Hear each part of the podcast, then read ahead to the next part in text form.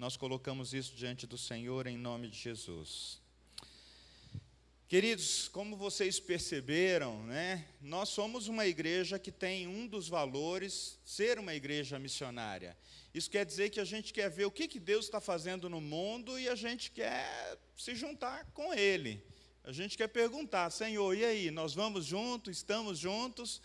Então a gente tem sido muito abençoado pelas parcerias missionárias, é, que, que no fim das contas acontece uma troca, né? é, a gente ora por eles, a gente encaminha junto com eles, e eles também é, trazem para nós, por exemplo, despertamentos né, na área da oração, da, da adoração, ah, recursos para a gente é, comunicar melhor o Evangelho, ah, como que a gente pode comunicar melhor o Evangelho com com os adolescentes, com crianças. Agora, né, esse curso de oralidade, eu, eu tive o privilégio, né, não sendo obreiro, ah, não, não, sendo um missionário, de poder participar é, desse treinamento. Aquilo abre as nossa, os nossos horizontes, né, os nossos olhos. E assim, a gente percebe, irmãos, que como igreja, ah, Deus tem nos dado oportunidades únicas oportunidades raras nesses últimos tempos. Né? Ah, e hoje a gente vai ter uma oportunidade rara também de orar por uma pessoa que está indo. Né?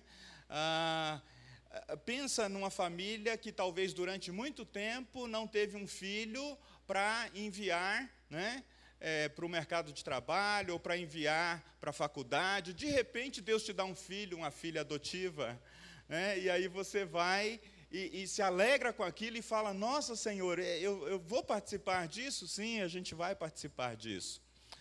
Ah, eu sei que essa igreja, antes de eu chegar aqui, ela teve muito envolvimento com missionários. Mas houve um momento que houve uma parada.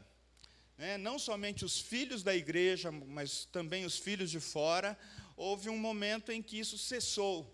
E aí Deus nos deu a oportunidade de recomeçar, de acolher pessoas, de receber pessoas. E isso tem a ver com o tema de hoje, da, da, do sermão. Tem a ver com encorajamento. Tem a ver com esse chamado de Deus para nós encorajarmos uns aos outros. Tem a ver com esse chamado de Deus para a gente, é, tendo recebido essa graça de Deus, a gente não segurar só para a gente. A gente tem que passar para frente, a gente tem que oferecer. Algo muito forte que eu ouvi nessa semana é: o que você recebeu, você precisa dar. O que você recebe, você dá. E quanto mais nós damos daquilo que nós recebemos, a partir das nossas próprias características, a partir dos nossos dons, a partir da nossa própria história de vida, Deus, Ele não para de jorrar sobre a nossa vida mais recursos, mais condições da gente ser realmente as pessoas que Ele chamou para ser, nos lugares que Ele nos colocou para estar. Eu quero começar contando brevemente o meu testemunho, dizendo que no ano de 1991, a minha irmã foi no interior de Minas e ela me viu trabalhando no escritório e ela falou: Nossa, é, se você fosse para São Paulo, você poderia estudar, você poderia trabalhar nessa sua área e você poderia render muito mais. E aquilo me encorajou muito. Eu vim para cá pensando em estudar, trabalhar e ganhar dinheiro. Doce ilusão. Mas eu encontrei algo que mudou a minha vida completamente. Claro, eu estudei, fiz duas faculdades. Eu estive no mercado de trabalho por 22 anos, antes de vir só para o ministério em tempo integral. Eu conquistei sim algumas coisas, mas tem algo que nenhuma das faculdades podia me dar, nenhum dos recursos que eu e Gisele acumulamos durante os anos poderiam nos dar. Foi um encontro com Jesus. Foi um encontro com Cristo. Esse encontro, por meio daquela palavra que me encorajou a estudar e buscar o mercado de trabalho, aquilo mudou completamente a minha vida. Aquilo mudou meus objetivos, aquilo mudou meus sonhos, aquilo mudou a maneira pela qual eu acordava todos os dias e falava: Ok, Senhor, o que nós vamos fazer hoje? Isso mudou completamente a minha história. Qual é a sua história de encorajamento? Quem foi a pessoa que te encorajou? Quem foi a pessoa que, num momento da sua vida, pôde te encorajar? Seja ela uma pessoa cristã ou seja ela uma pessoa não cristã. Às vezes ela nem sabia que estava cumprindo esse papel na sua vida. Queridos, a verdade é que todos nós, como seres humanos, precisamos de alguém que nos encoraje.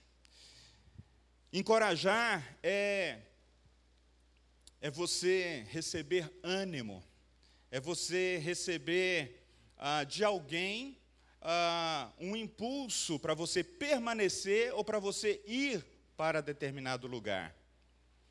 A Bíblia usa um, a palavra encorajar também como fortalecer. Frequentemente os cristãos estavam fortalecendo uns aos outros. Frequentemente os cristãos estavam dizendo: olha, eles, é, é, nós fortalecemos vocês para vocês continuarem pregando, para vocês continuarem ensinando, para vocês continuarem fazendo o que vocês estão fazendo. É muito provável que na história dessa igreja você já tenha visto muitas histórias de encorajamento. São pessoas que encontraram a Cristo num momento da vida, talvez um momento de desesperança, ou um momento de, de isolamento, ou talvez um momento de enfermidade no corpo ou na alma, talvez ah, pessoas que chegaram com problemas financeiros, pessoas sem norte ou sem direção.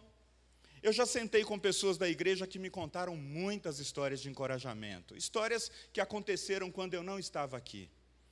Então eu vi esse mandamento sendo cumprido por muitos de vocês. Encorajem uns aos outros. Encorajem uns aos outros, animem uns aos outros, fortaleçam uns aos outros. Há também pessoas que encontraram Deus e encorajamento simplesmente não porque estavam passando algum problema, não porque estavam passando alguma situação absolutamente crítica, mas porque elas estavam abertas para Deus ou querendo saber como que seria viver uma vida com paz interior. Viver uma vida que você pode de fato se relacionar com Deus como uma pessoa e não apenas ter uma religião. Ah, queridos, quem de nós, com todas as complexidades que nós vivemos, não precisa de encorajamento? Há pelo menos quatro fontes de encorajamento na Bíblia as histórias que a Bíblia narra a respeito da palavra de Deus. Romanos 15, verso 4 vai dizer: Pois tudo que foi escrito no passado, tudo foi escrito para nos ensinar, de forma que, por meio da perseverança e do bom ânimo procedentes das Escrituras, mantenhamos a nossa esperança. Então, a Bíblia é uma fonte de encorajamento. Você lendo a Bíblia diariamente, você encontra encorajamento nela. Cristo é uma outra fonte de encorajamento porque ele aponta para, para, para a vida eterna. Tudo que a gente conquista nesse mundo, tudo que a gente pode ou não realizar, ficará aqui, queridos irmãos e irmãs. Mas em Cristo a gente encontra o encorajamento de que Jesus, dizendo aos discípulos, falou: Na casa do meu pai há muitas moradas. E quando eu for para lá, eu vou preparar lugar, para que onde eu estiver, vocês estejam comigo. Isso é um encorajamento tremendo. Nós encontramos encorajamento uns com os outros, porque quando a gente está passando as nossas situações do dia a dia, a gente fala uns com os outros. Então as pessoas oram por nós quando a gente está com situações de saúde, as pessoas nos encorajam a buscar uma formação melhor, as pessoas nos encorajam a permanecer, às vezes, num projeto que está sendo difícil. Vocês percebem isso? É interessante, queridos, que Romanos 1, verso 11 e 12 diz assim: Anseio em vê-los, Paulo dizendo, a fim de compartilhar com vocês algum dom espiritual para fortalecê-los, isto é, para que eu e vocês sejamos mutuamente encorajados pela fé. Amados, a igreja é um lugar de encorajamento. Há semanas que não são boas, há temporadas na nossa vida que não são boas. E aí, quando a gente tem a liberdade, quando a gente tem a honestidade, quando a gente tem a humildade, e quando a gente tem a coragem de dizer: Eu não estou bem essa semana, eu posso encontrar encorajamento. Alguém pode fortalecer a minha fé. Alguém pode olhar para mim e ver e, e, me lembrar de coisas que, que eu não consigo mais ver ou enxergar. Você é filho, você é filha, você é amado, você é amada.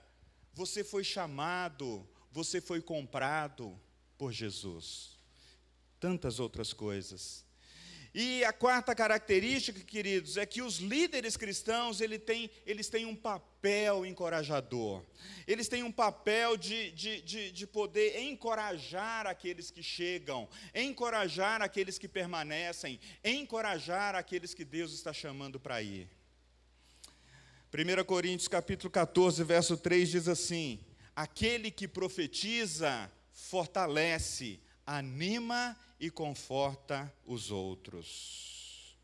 E Atos capítulo 16, verso 40 vai dizer que quando Paulo e Silas saíram da prisão e eles voltaram para a casa de Lídia, ali eles encontraram os irmãos e os encorajaram mais uma vez. E os encorajaram mais uma vez.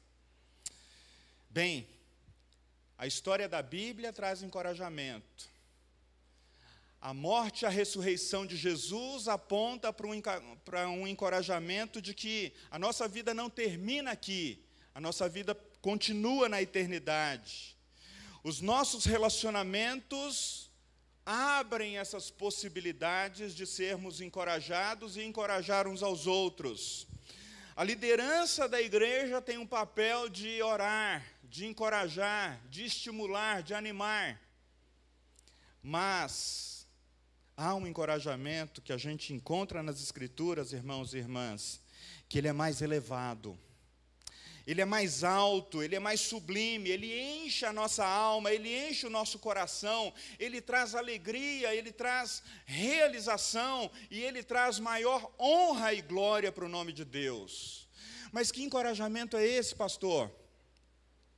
Eu quero convidar você para lermos o texto bíblico de Atos, capítulo 15 verso 30 a 35. E eu quero falar para você desse encorajamento que os discípulos, os apóstolos receberam ali no capítulo 15 de Atos, verso 30 a 35. Diz assim o texto: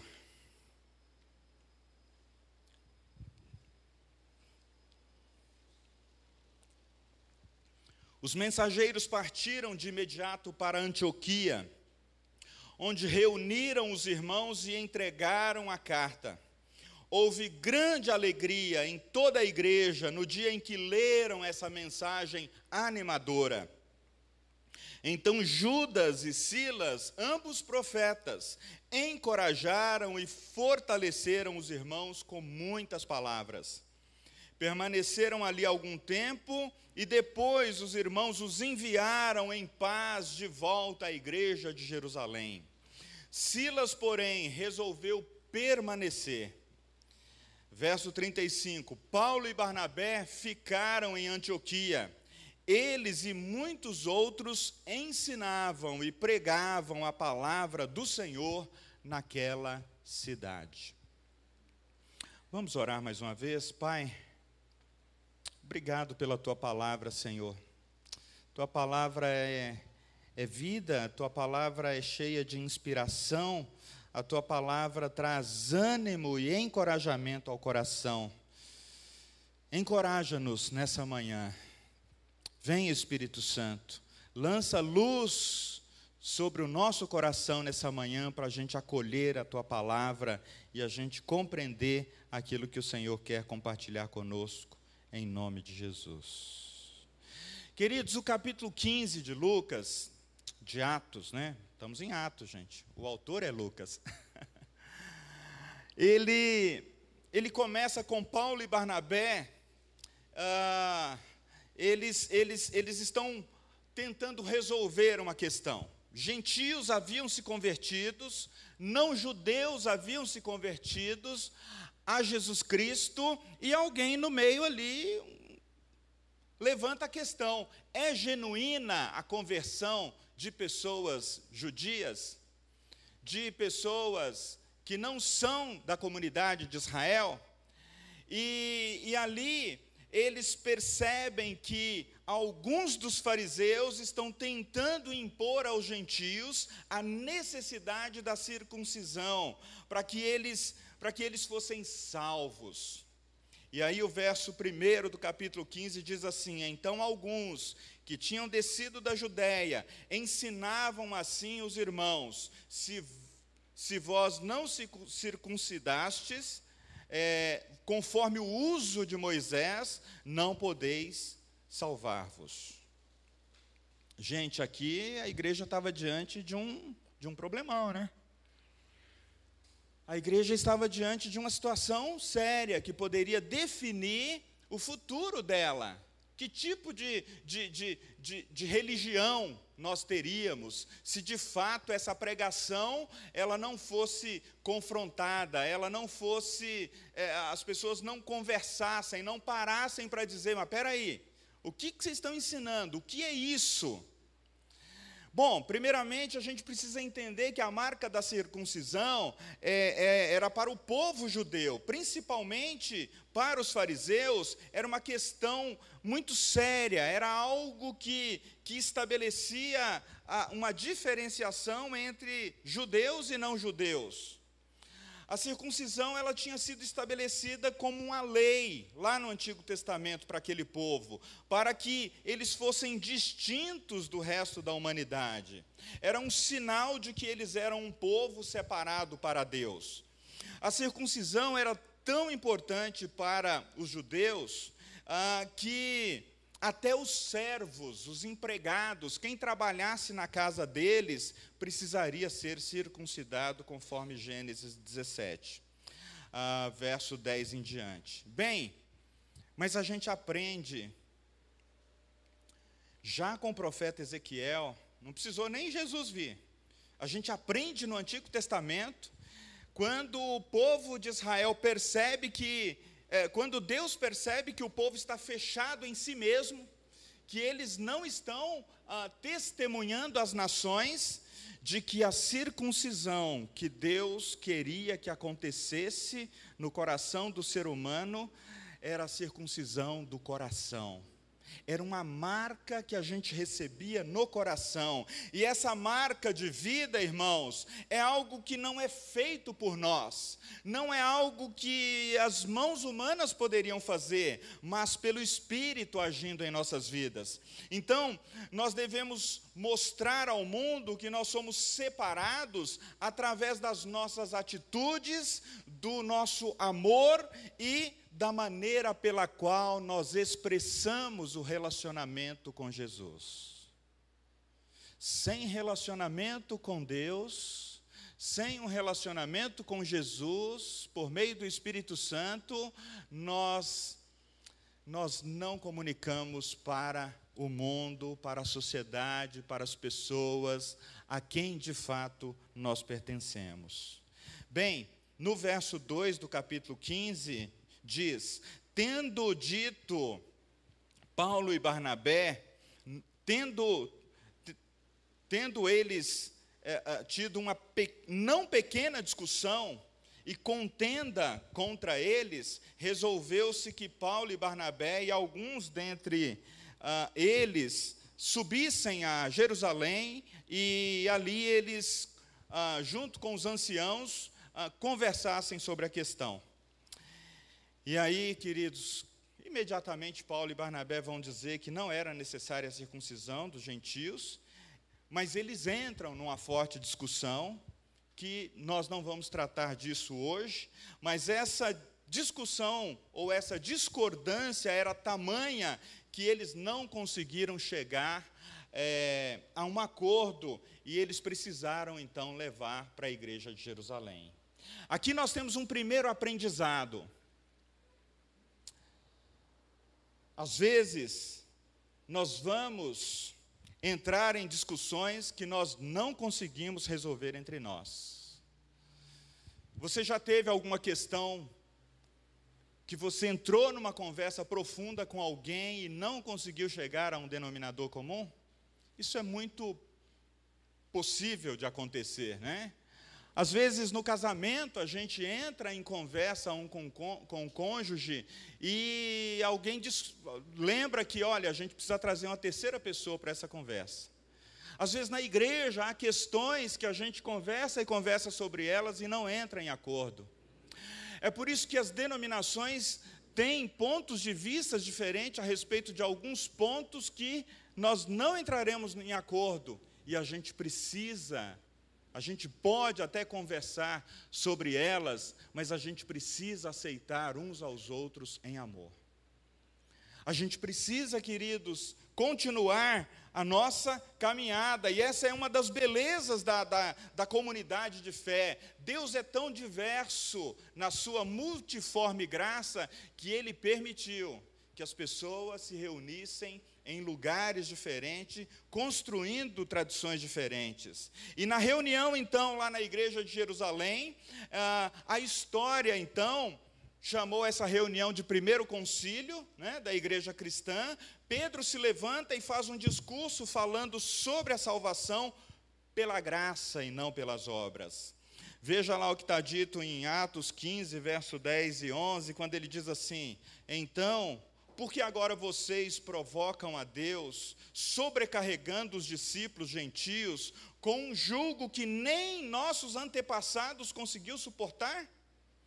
Cremos que todos nós e eles somos salvos da mesma forma pela graça do Senhor Jesus. Esse é o grande encorajamento, queridos, que eu gostaria de deixar para vocês. Esse é o coração do nosso texto nessa manhã. Essa é a mensagem de Deus para nós nessa manhã. Nós somos salvos pela graça do Senhor Jesus. Aqui um grupo estava discutindo se pessoas que não eram da comunidade podiam ser salvas porque elas não seguiam todos os rituais.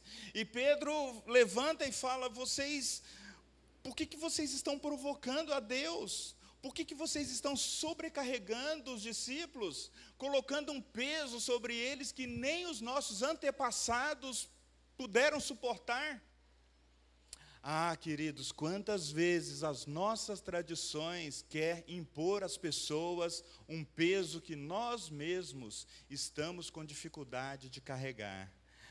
Então a gente deve lembrar que a nossa salvação é pela graça e não pelas obras. É claro que eu não vou ter tempo de explorar isso hoje. O que, que você faz depois que, de fato, você crê que a salvação é pela graça? Há muitos cristãos, especialmente presbiterianos, que acham que, ok, não tenho mais nada para fazer. Há todo um trabalho a ser feito para nós desenvolvermos a nossa salvação com temor e tremor.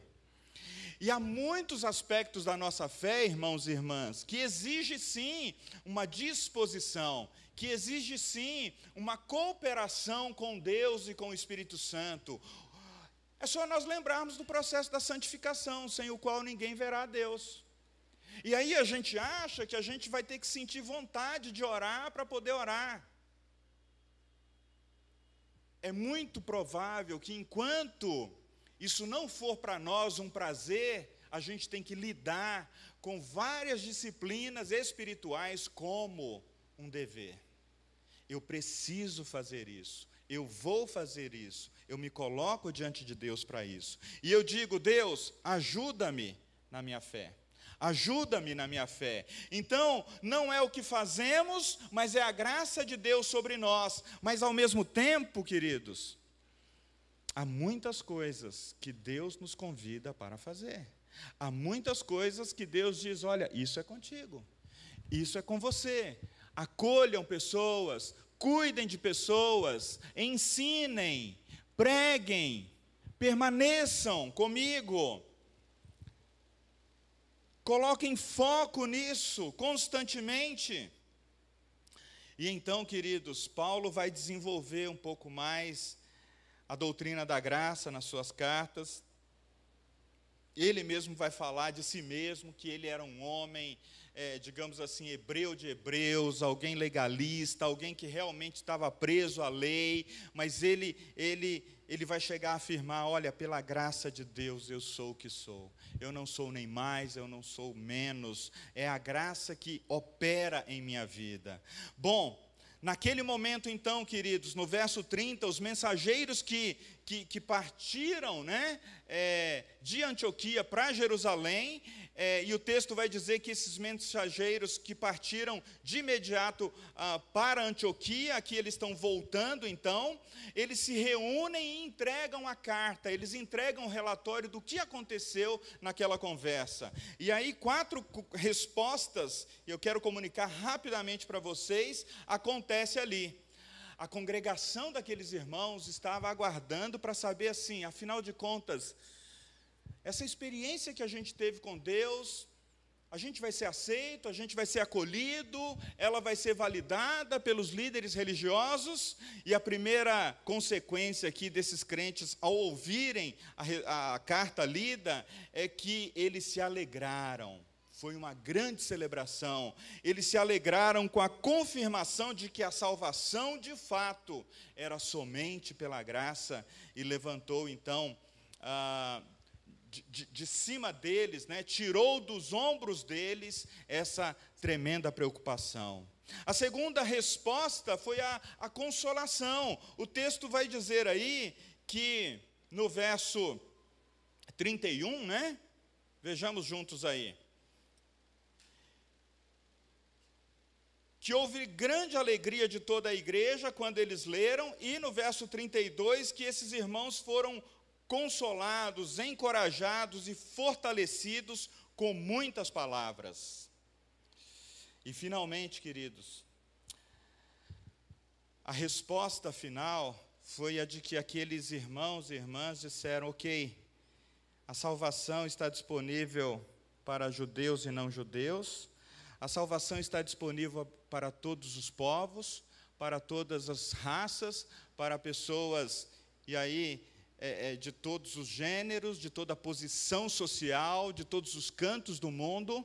A salvação está disponível e então a gente pode continuar ensinando e pregando. E foi isso que acontece com Paulo e Barnabé e Silas, que permanece um pouco mais de tempo ali.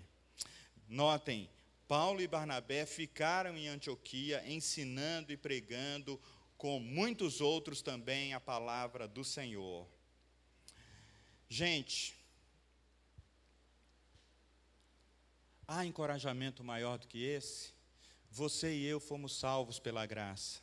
Esse é o dom gratuito de Deus. Esse, essa é a disposição de Deus de ter vindo atrás de nós e de ter nos salvo.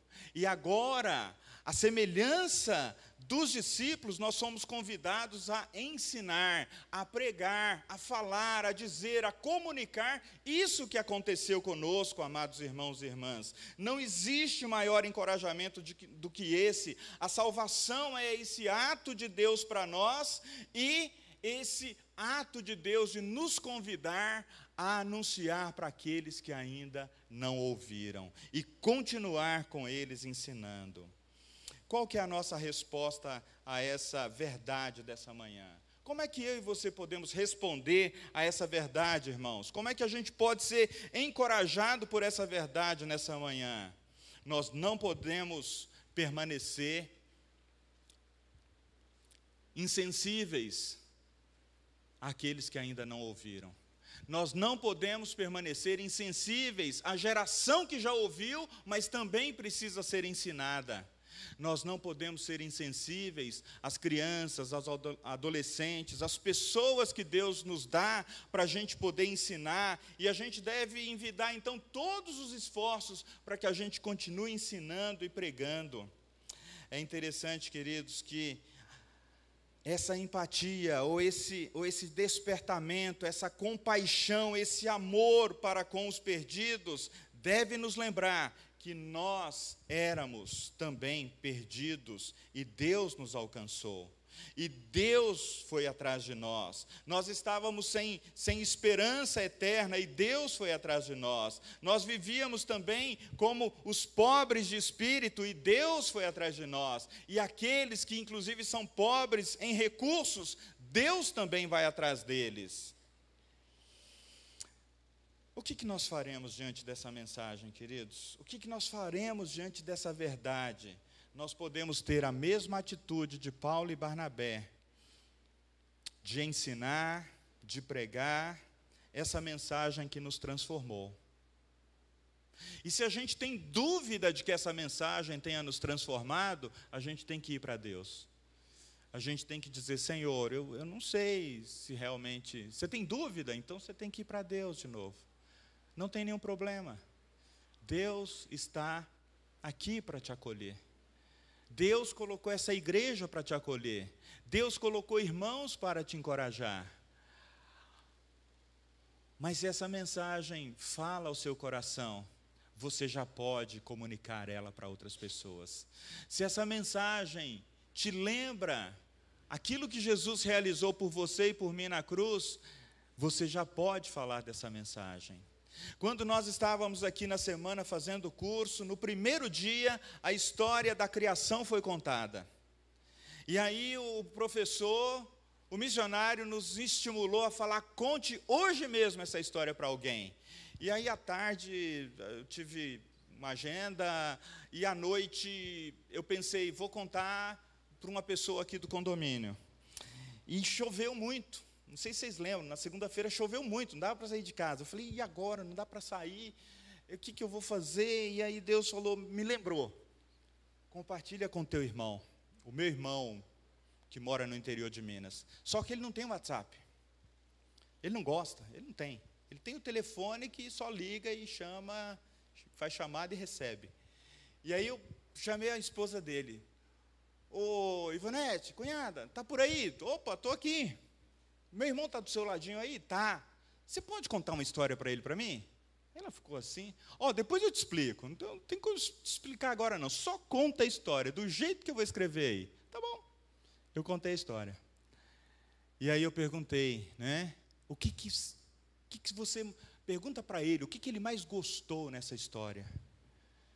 O que, que mais chamou atenção para ele na história? E era a história da criação, dizendo que Deus criou homem e mulher à sua imagem. E aí eu continuei um pouquinho mais, mas ele disse que foi exatamente isso que chamou a atenção dele. Deus criou a sua imagem. E eles não queriam parar de conversar, e eu queria dormir, porque já estava tarde, né? Eu falei, não, podemos conversar amanhã? Eu, eu, amanhã eu conto a outra parte da história. Irmãos, o fato é que nós temos uma mensagem. Você carrega uma mensagem. Cada um de nós carregamos uma mensagem. E quando você chega para alguém e diz: Essa é a história da palavra de Deus, o próprio Deus se encarrega de despertar no outro o desejo ou não de ouvi-la eu mandei para o administrador do condomínio. E aí, na correria, eu falei para ele: amanhã a gente pode conversar sobre aquela história? Ele falou: sim, claro, é só me procurar. E eu fiquei na correria a semana inteira e não procurava ele. Chegou no, no sábado de manhã e ele falou assim: e aí, vamos conversar sobre a história? Eu falei: ai meu Deus, vamos. vamos conversar sobre a história. Você é daquela igreja ali, perto do metrô? Sim, eu sou de lá. E aí a gente conversou sobre a história. Irmãos, Deus está te convidando a contar a grande história da sua vida. A grande história da sua vida é que um dia a graça de Deus te alcançou. Um dia a graça de Jesus chegou para você. Deus se mostrou para você e para mim. Conta a história de Cristo, como diz o, o hino antigo, né? Conta a história de Cristo e deixe que os resultados, deixe os resultados nas mãos do Senhor. Não se preocupe, não se preocupe. Ele está muito, tá muito mais interessado em fazer a aplicação no coração do ouvinte do que eu e você. E Ele sabe melhor aplicar a Sua própria palavra ao coração das pessoas que ouvem e ao nosso coração do que nós mesmos. Creia nisso, creia nisso. E eu tenho certeza, queridos, que esse relacionamento que você tem com Jesus, ele se tornará muito mais alegre, muito mais satisfatório, muito mais realizador. Isso vai trazer muito maior alegria para o coração de Deus. Amém? Eu queria convidar vocês para